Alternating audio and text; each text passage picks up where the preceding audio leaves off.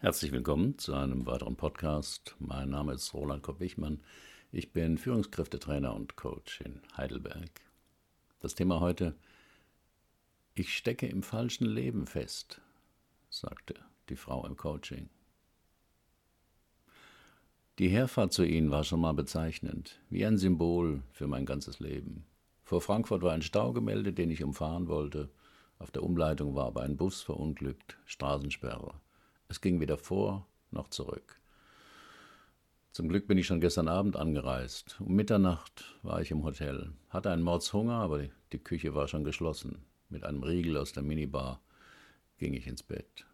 So läuft das fast immer in meinem Leben. Ich gehe rechtzeitig los und unterwegs bleibe ich stecken. Um etwas ändern zu können, muss man sich erst einmal eingestehen, dass man mit etwas unzufrieden ist dass da etwas nicht gut läuft. Der zweite Schritt ist, diesen Missstand ernst zu nehmen und nicht wegzuerklären. Das ist doch nicht schlimm. Das wird schon wieder. Anderen Menschen geht's noch viel dreckiger. Das Leben ist kein Ponyhof. Wenn jemand ein Problem benennt, aber nichts ändert, erklären das viele mit dem Konzept des mangelnden Leidensdrucks. Dir geht's einfach noch nicht schlecht genug, deswegen änderst du nichts, muss der Betreffende sie anhören. Ich halte nichts von diesem Konzept des Leidensdruck. Vielleicht stimmt es beim Zahnarzt, aber jeder Mensch mit 50 Kilo Übergewicht, jeder Raucher, der morgens erstmal die Lunge frei husten muss, strafen das Konzept Lügen. Meine Erfahrung ist eher, die meisten Menschen leiden lieber, als etwas zu ändern. Das gilt auch für uns Deutsche. Sterbende Wälder, Fahrverbote wegen schlechter Luft in Großstädten, täglich neue Hiobsbotschaften über den Klimawandel und steigende Zulassungszahlen für SUVs. Bei meiner Klientin im Drei-Stunden-Coaching war das anders. Sie nahm ein Problem in ihrem Leben wahr und holte sich professionelle Hilfe. Eva O., 46 Jahre, verheiratet, drei erwachsene Kinder. Inwiefern stecken Sie im falschen Leben fest, wollte ich wissen. Beruflich stecke ich in einem Job fest, der mir zwar gutes Geld bringt, den ich aber öde und ethisch fragwürdig finde. Ich arbeite als Pharmareferentin und werbe bei Ärzten für Produkte, die letztlich überflüssig sind, aber Kohle bringen. Privat stecke ich in meiner Ehe fest, die jetzt 22 Jahre dauert. Mein Mann hat seit sieben Jahren eine Geliebte, aber wegen der Kinder habe ich das immer ertragen. Meine Schwiegereltern haben mich nie akzeptiert und mischen sich dauernd in unser Familienleben ein. Auch da habe ich resigniert. Wie lebt man ein falsches Leben? Also lieber Resignation statt Ärger, fragte ich. Sie sind ja ausdauernder als eine Schildkröte, sagte ich, um die Aufmerksamkeit der Klientin durch ein Bild zu gewinnen. Ich? Wie eine Schildkröte? Ja, eine Schildkröte ärgert sich nie. Wenn Sie sich der in den Weg stellen oder sie antreiben wollen, zieht sie sich in ihren Panzer zurück und wartet erträgt, hart aus. Stimmt, warten kann ich gut. Ich warte schon mein ganzes Leben darauf, dass etwas besser wird. Der Vorteil der Schildkröte ist, sie kann besser abwarten, denn sie weiß, dass sie 100 oder 200 Jahre alt wird. So alt werden sie bestimmt nicht, sind aber schon 46 Jahre. Wo haben Sie denn gelernt, so zu resignieren? fragte ich die Klientin. Hat wirklich alles mit der Kindheit zu tun? Viele Menschen halten das ja für eine Verschwörungstheorie von Psychologen, dass alles, was man als Erwachsener erlebt, auch etwas mit der Kindheit zu tun hat. Sie glauben, ihre heutige Persönlichkeit sei selbst geformt oder das Resultat kluger Entscheidungen. Schön wär's. Warum die Kindheit einen so großen Einfluss auf die Persönlichkeitsentwicklung hat, beschreibt Jürgen Wettig im Deutschen Ärzteblatt.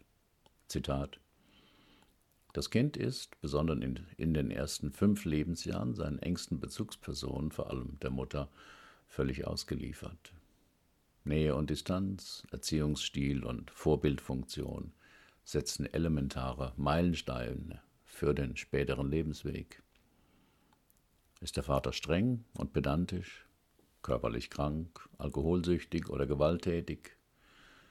Ist die Mutter depressiv, religiös, ehrgeizig oder chronisch überfordert? Setzt die Scheidung der Eltern eine scharfe Zäsur im konflikthaften Familienmilieu oder verlangt vom Kind unzumutbare Parteilichkeit?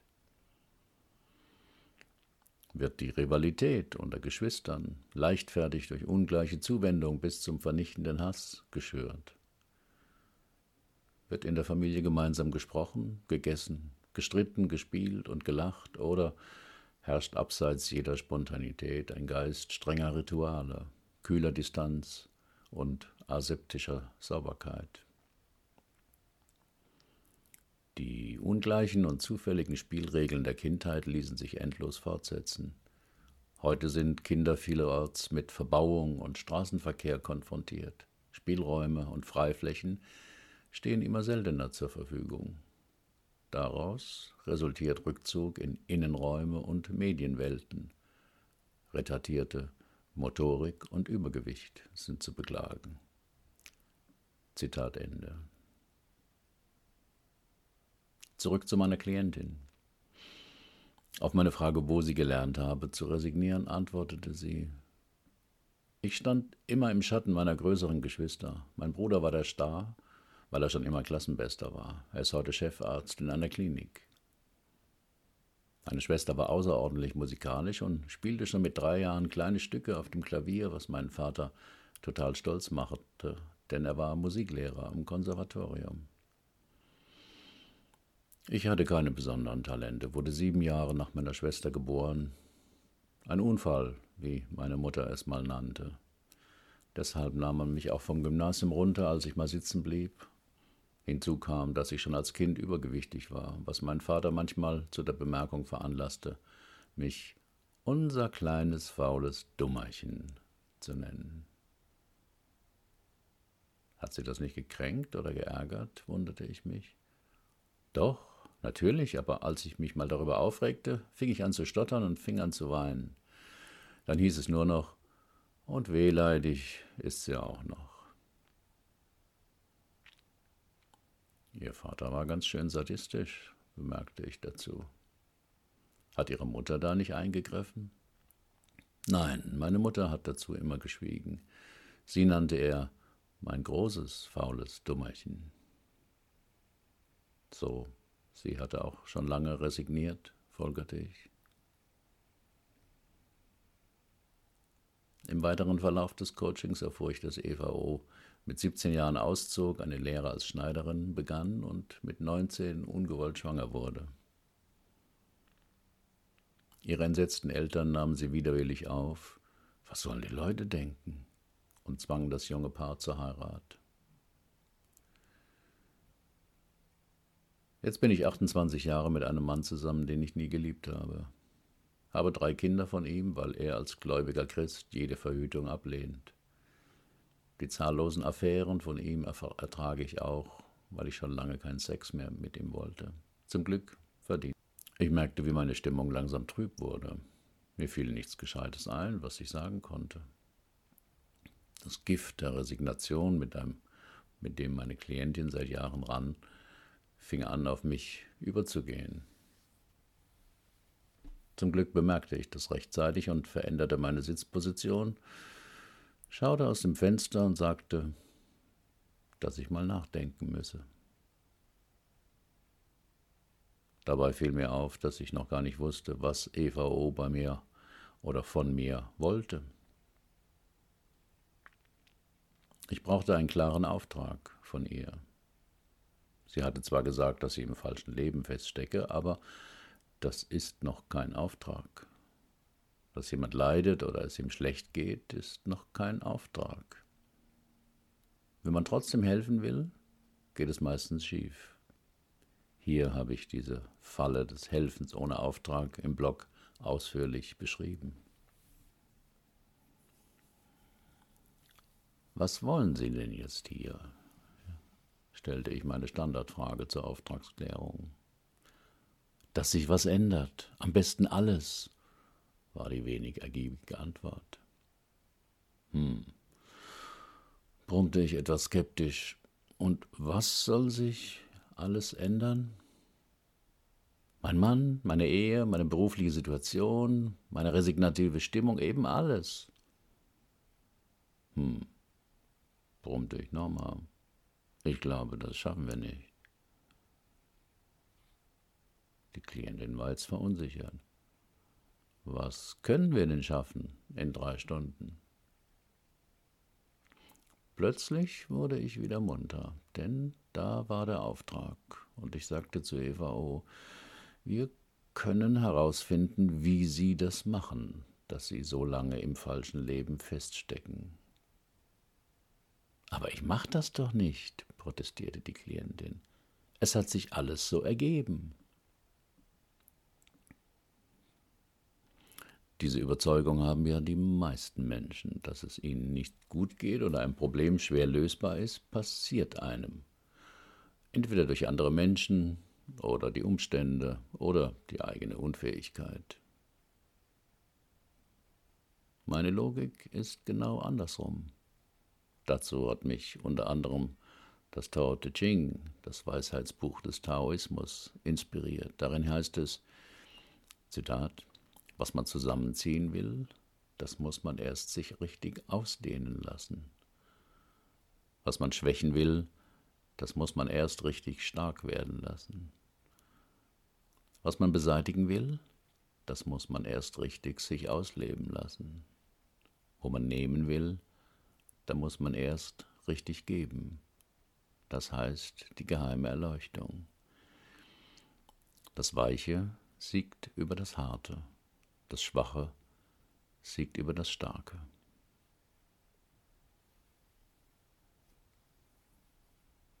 In diesem Sinne zeige ich einem Klienten nicht, wie er sein Selbstbewusstsein stärken kann, sondern wie er es gewohnheitsmäßig schwächt.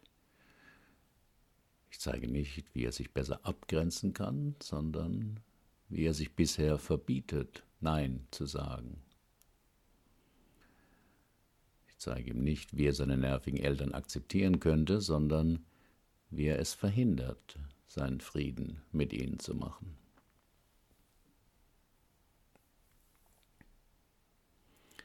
Ich sagte zu meiner Klientin, dass ich dass sie ja gefragt hatte, was man in drei Stunden schaffen könne und dass wir es wohl nicht schaffen würden, dass sich alles in ihrem Leben ändert. Was wir aber erreichen können, wäre, dass sie versteht, wie sie dazu beiträgt, dass sie in ihrem Leben feststeckt, wie sie sich also davon abhalte, dass sich etwas ändert.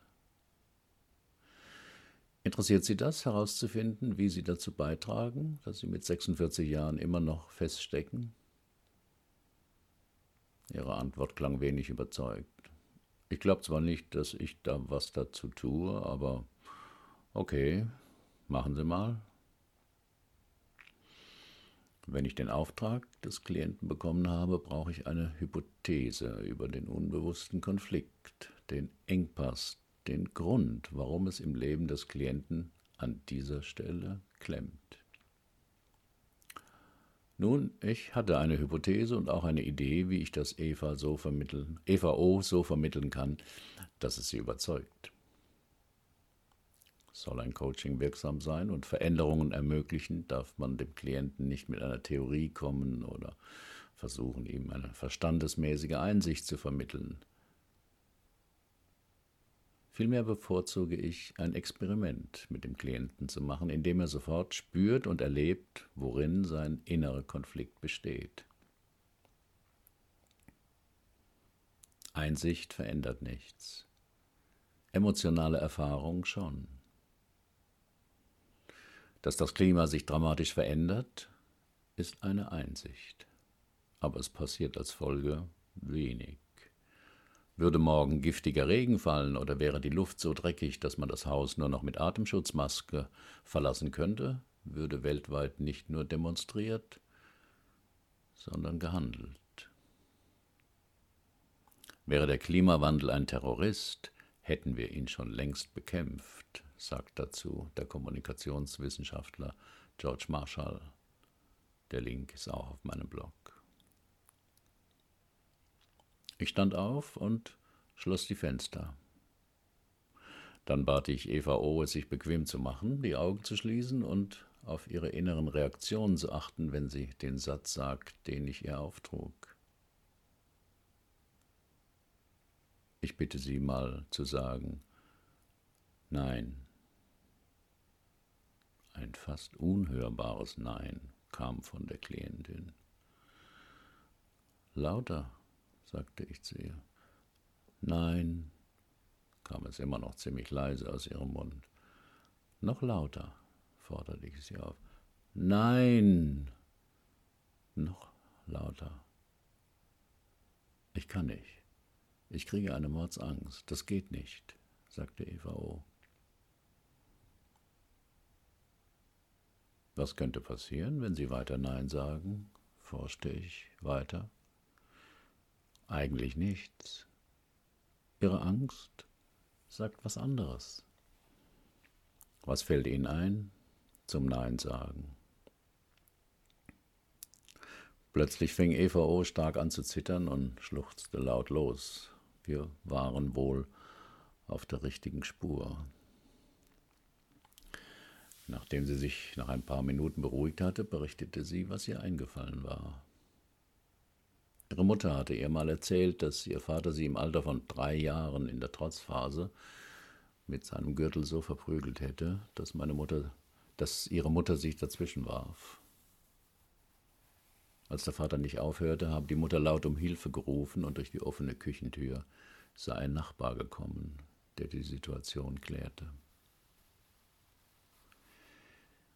Jetzt würde sie auch verstehen, warum sie heute noch erschrecke, wenn jemand eine schnelle Bewegung in ihre Richtung mache. Sie haben erlebt, dass Nein sagen lebensgefährlich ist, sagte ich sanft. Aber Sie haben ganz vergessen, wann das mal so war. Aber die Panik vor dem Nein sagen hat sich erhalten. Und deswegen lernten sie, sich nie wieder zu widersetzen, alles mitzumachen, sich anzupassen, es allen recht zu machen, alles zu ertragen, was andere wollen. Die Klientin weinte still vor sich hin. Ja, ich verstehe es jetzt. Nur das Aushalten und Ertragen war sicher. Alles andere war gefährlich. Sehr gefährlich. Wir machten zehn Minuten Pause. Eva O. musste erst einmal verdauen, was sie gerade erlebt hatte, und integrieren, wie die Angst vor dem Nein sagen ihr Leben geprägt hatte.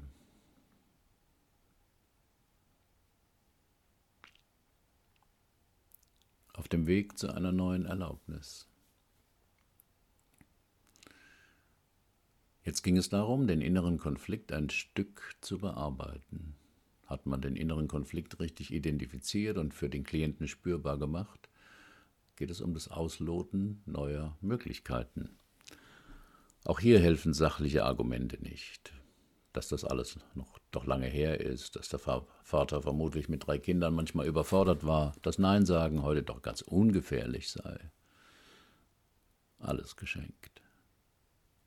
Vielmehr will ich der Klientin emotionale, neue psychische Räume aufschließen. Am Konflikt ist es ja immer eng, da hat man keine Wahl, sondern greift zu der Strategie, die am ungefährlichsten ist. Bei EVO war das Anpassen, Ertragen und so weiter. Aber Nein sagen ist wichtig im Leben. Deshalb probierte ich mit ihr aus, auf positive Weise, ohne Angst, Nein zu sagen. Ich machte ihr vor, auf wie viele verschiedene Arten man Nein ausdrücken kann. Flüsternd, rufend, schreiend, singend, als Volkslied als Arie im Stil von Beethovens Neunte. Pantomimisch, mimisch. Nach ein paar Minuten überwand die Klientin ihre Scheu und sang in unterschiedlichen Tonhöhen und Geschwindigkeiten lauter Neins. In einer weiteren Umsetzungsübung fantasierte sie, zu wem und in welchen Situationen sie in der nächsten Zeit Nein sagen könnte. Darüber erschrak sie fast ein bisschen, wie viele Neins in ihr auftauchten. Ziemlich beschwingt, kraftvoll und zuversichtlich verließ sie meine Praxis. Über ein Jahr hörte ich nichts von der Klientin. Und dann kam eines Tages ein Brief aus Frankreich bei mir an. Darin schrieb Eva O., dass sie sich von ihrem Mann getrennt habe und jetzt in Südfrankreich lebe. Einem alten Mann helfe sie, seinen Campingplatz zu organisieren, den sie vielleicht in ein paar Jahren übernehmen werde. Ihre Kinder würden sie regelmäßig dort besuchen. Jeden Morgen schwimme sie im Meer und hätte zum ersten Mal das Gefühl, ihr Leben zu genießen. Das Nein sagen wäre ihr zum täglichen Mantra geworden.